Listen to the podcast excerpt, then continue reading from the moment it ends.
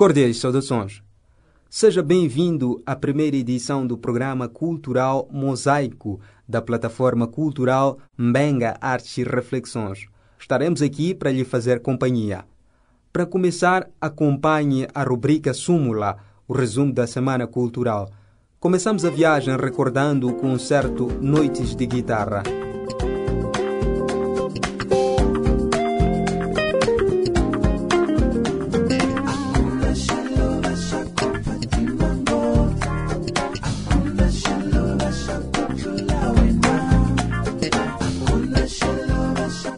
A luz da lua foi silenciada, o som das guitarras imperou. Num só palco, astros da guitarra, Jimmy Lulho, Albino Mbié de Moçambique, Ernie Smith da África do Sul e Richard Bona do Camarões mostraram com quantas notas se compõe uma noite agradável. Na última sexta-feira, amantes da música deixaram seus lares e preencheram o quintal do campus da Universidade Eduardo Mondlane para acompanhar a segunda edição do Noites de Guitarra. Produzido e organizado pela BDK Produções, o concerto foi iniciado pelo jovem guitarrista Albino Mbié.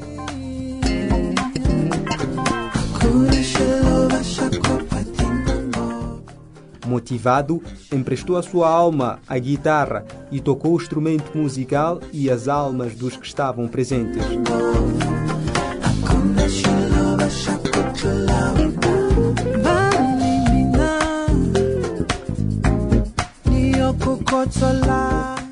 Seguro interpretou temas do seu álbum de estreia Mozambique Dance, do segundo, Mafo.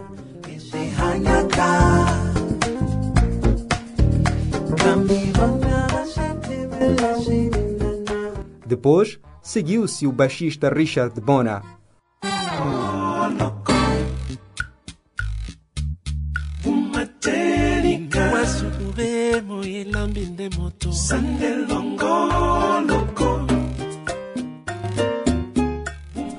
O camaronês entrou numa máquina do tempo e trouxe para o público alguns dos inúmeros sucessos da sua já longa carreira. O guitarrista sul-africano Ernie Smith preencheu o palco depois da saída de Bona. Em seus temas, deixou transparecer as suas influências tradicionais que bebeu na infância, escutando os ritmos de raiz da sua terra. A sua guitarra, por instante, soava com notas que fazem recordar George Benson. Na sua atuação, sentiu-se mais gospel que jazz.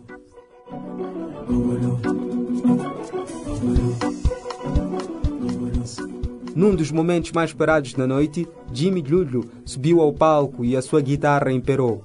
O músico, em cada nota, mostrava que estava preparado para dominar aquela noite. Irrequieto, revisitou Xamanculo, passou pela África do Sul e Estados Unidos da América. Nas suas músicas sentia-se as suas influências.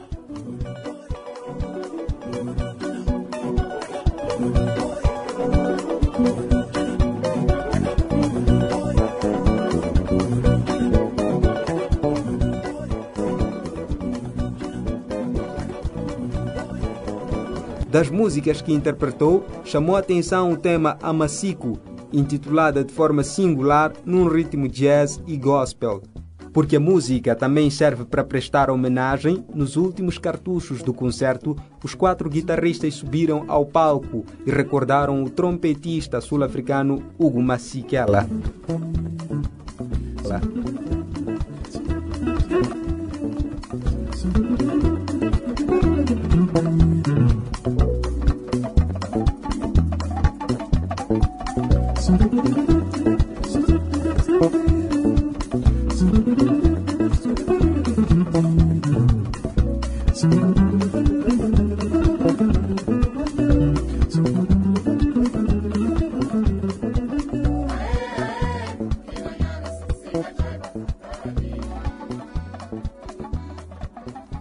Poemas e Telas é o título da exposição inaugurada no dia 1 de março no Centro Cultural Brasil-Moçambique, em Maputo.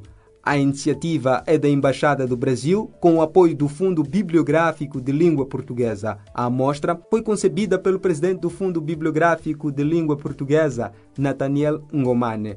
A curadoria pertence a Jorge Dias, artista plástico e diretor adjunto do Museu Nacional de Artes. A Rádio Moçambique interveio com a produção do áudio dos textos poéticos, enquanto o Centro Cultural Brasil-Moçambique procedeu ao financiamento da iniciativa. A exposição foi produzida por vários artistas plásticos moçambicanos, cujas obras foram concebidas a partir de poemas de escritores dos países de expressão portuguesa selecionados por Nathaniel Ngomane.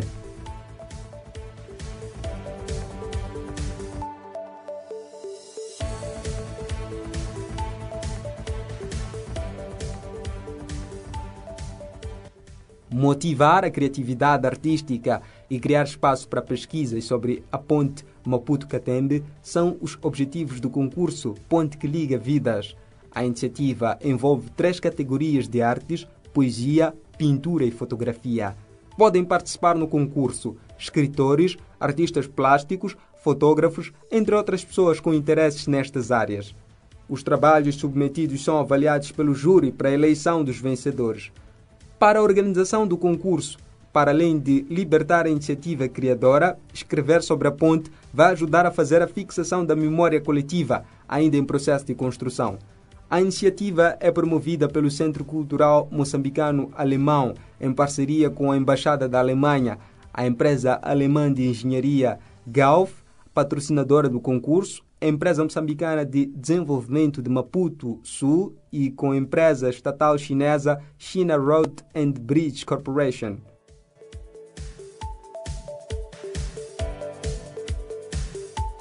O poeta Sanger Okap tem uma nova obra, Os Porcos da Concha. O livro, lançado no último dia de fevereiro, no Camões, tem um conjunto de poemas que versam sobre o amor, viagens e questões sociais. Nos seus escritos, o autor resgata as suas memórias como artista e sujeito que participa para a construção da história do país. Crítico, Sangari Okap fala de alguns ícones das artes moçambicanas sem pudores. Os Porcos da Concha sai sob a chancela da editora Cavalo do Mar. Além desta obra, o autor conta com as seguintes publicações: Inventário de Angústias ou Apoteose do Nada, 2005, mesmo os barcos ou poemas de revisitação do corpo 2007-2017, Era uma vez 2009, Mafonematográfico, também Círculo Abstrato 2011. Co-organizou a antologia inédita Outras Vozes de Moçambique 2014 e foi distinguido com Prêmio Revelação Fundac Rui de Noronha 2002, Prêmio Revelação de Poesia AEMO ICA 2005 e menção honrosa no Prêmio José Craveirinha 2008.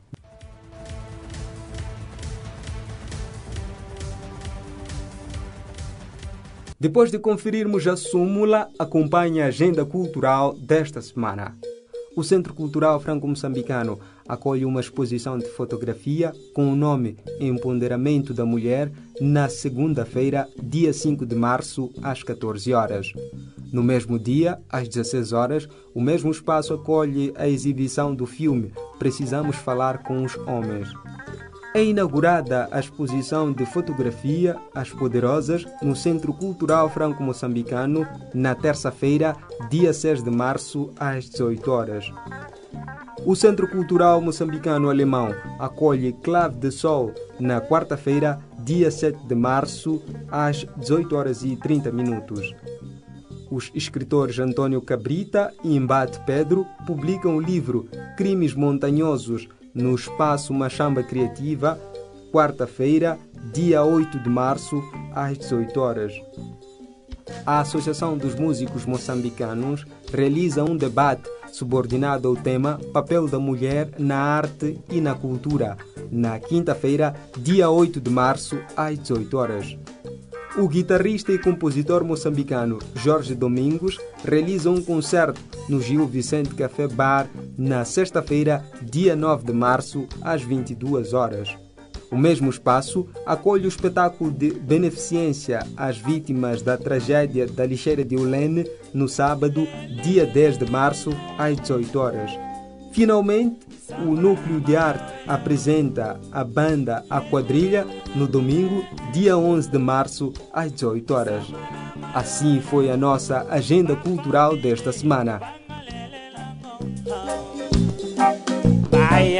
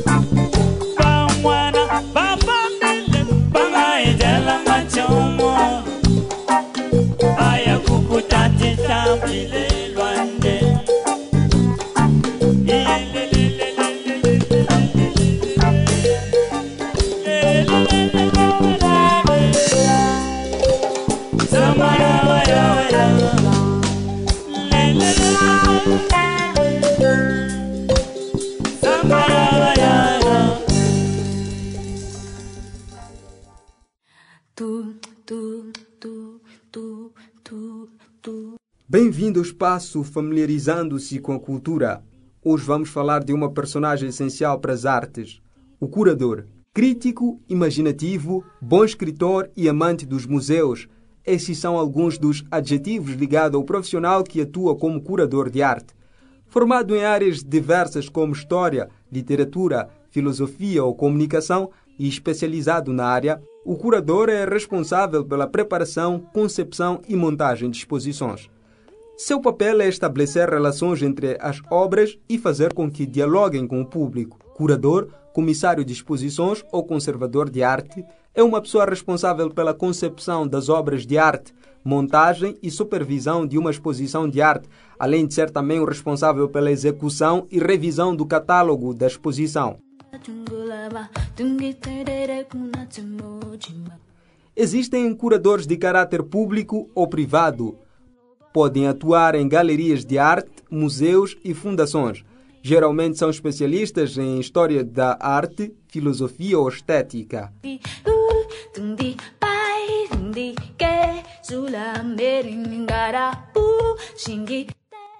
A palavra curador vem do latim tutor, aquele que tem uma administração a seu cuidado.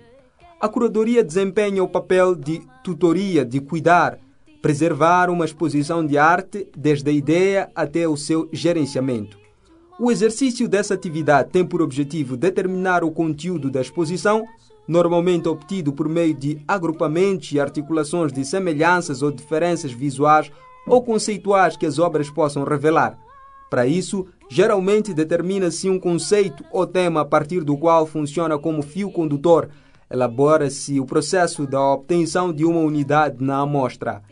Mais do que preservar e cuidar de obras, a curadoria deve viabilizar a obra, o local e o público. Ou seja, a curadoria atua e assume atividades desde a seleção dos trabalhos artísticos dentro de um recorte proposto, como por exemplo, uma exposição sobre arte contemporânea, articulando as obras como espaço de amostra, que pode ser um museu ou um centro cultural. A curadoria deve proporcionar um diálogo entre as obras escolhidas para compor a exposição, problematizando conceitos presentes nos trabalhos, responsabilizando-se por supervisionar a montagem da exposição, a manutenção das obras, a elaboração de textos de apresentação e divulgação, a fim de proporcionar maior visibilidade e proximidade entre as obras e o público.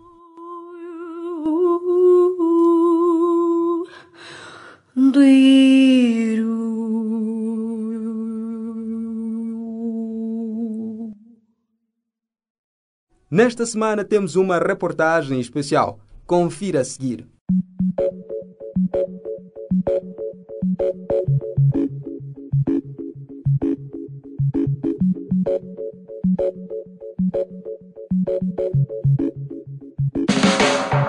Um coletivo está a mostrar que o teatro pode ganhar vida além dos palcos convencionais. Hassan Kassimo, um dos mentores da ideia e coordenador da iniciativa, conta como tudo iniciou. Eh, Bem, o Teatro em Casa é uma iniciativa de jovens, estudantes, formados, alguns em teatro, outros não formados em teatro.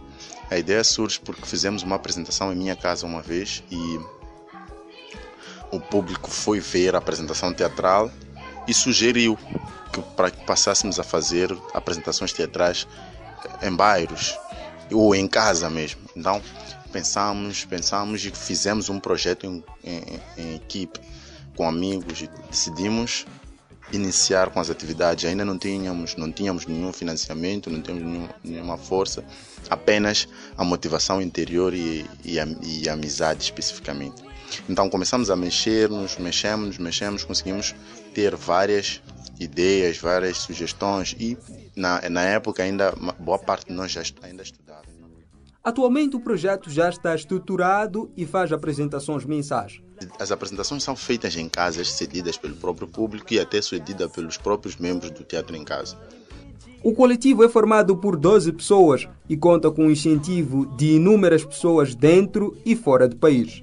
Eugênio Mondlane é estudante de Relações Internacionais e Diplomacia do Instituto Superior de Relações Internacionais. Entro no teatro em casa eh, através do, de um colega, do amigo, primo, Melenique.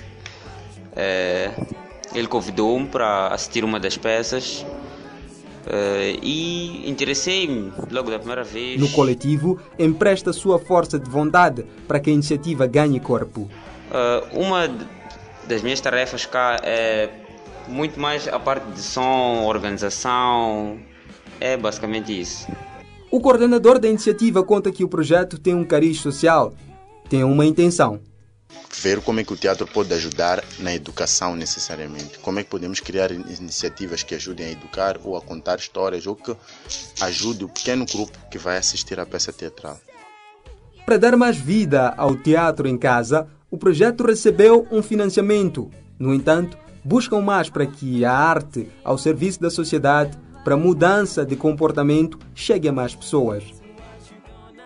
Estamos a tentar ter mais financiamento para, e também a procurar a estudar condições de como é que nós podemos nos autossustentar sem depender necessariamente de financiamento. É o que atualmente o Teatro está a fazer.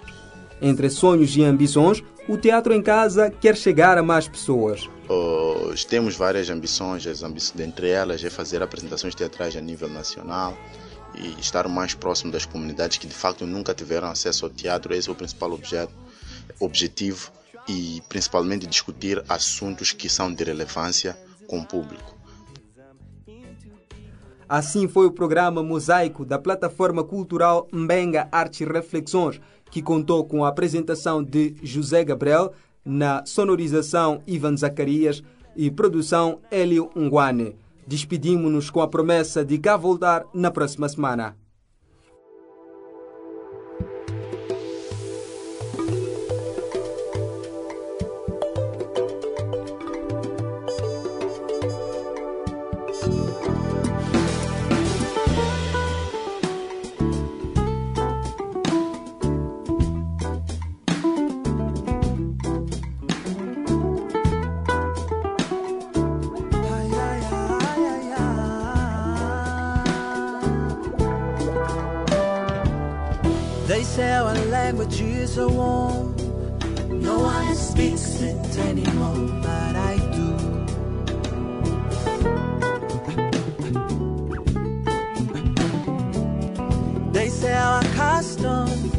Out of date.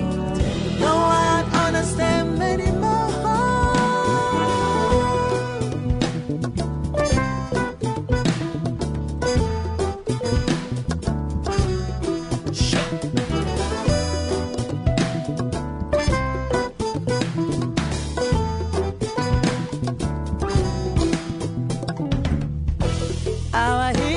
has no cobwebs because no one ever wrote it down.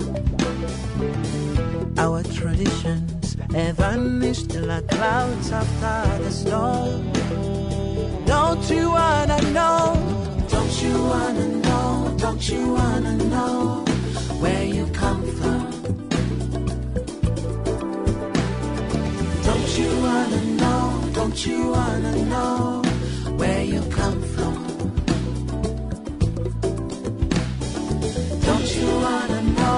Don't you wanna know where you come from?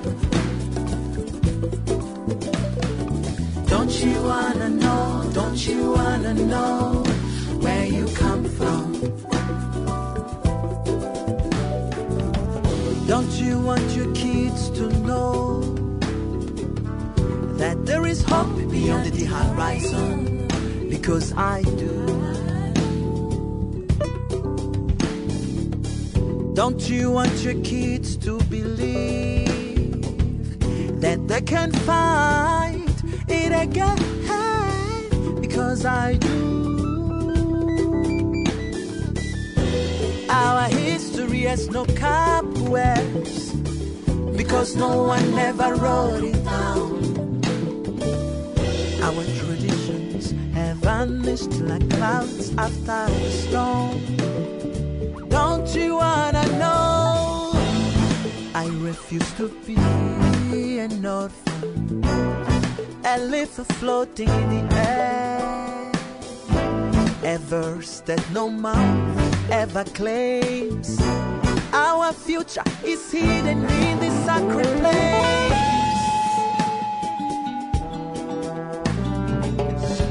Don't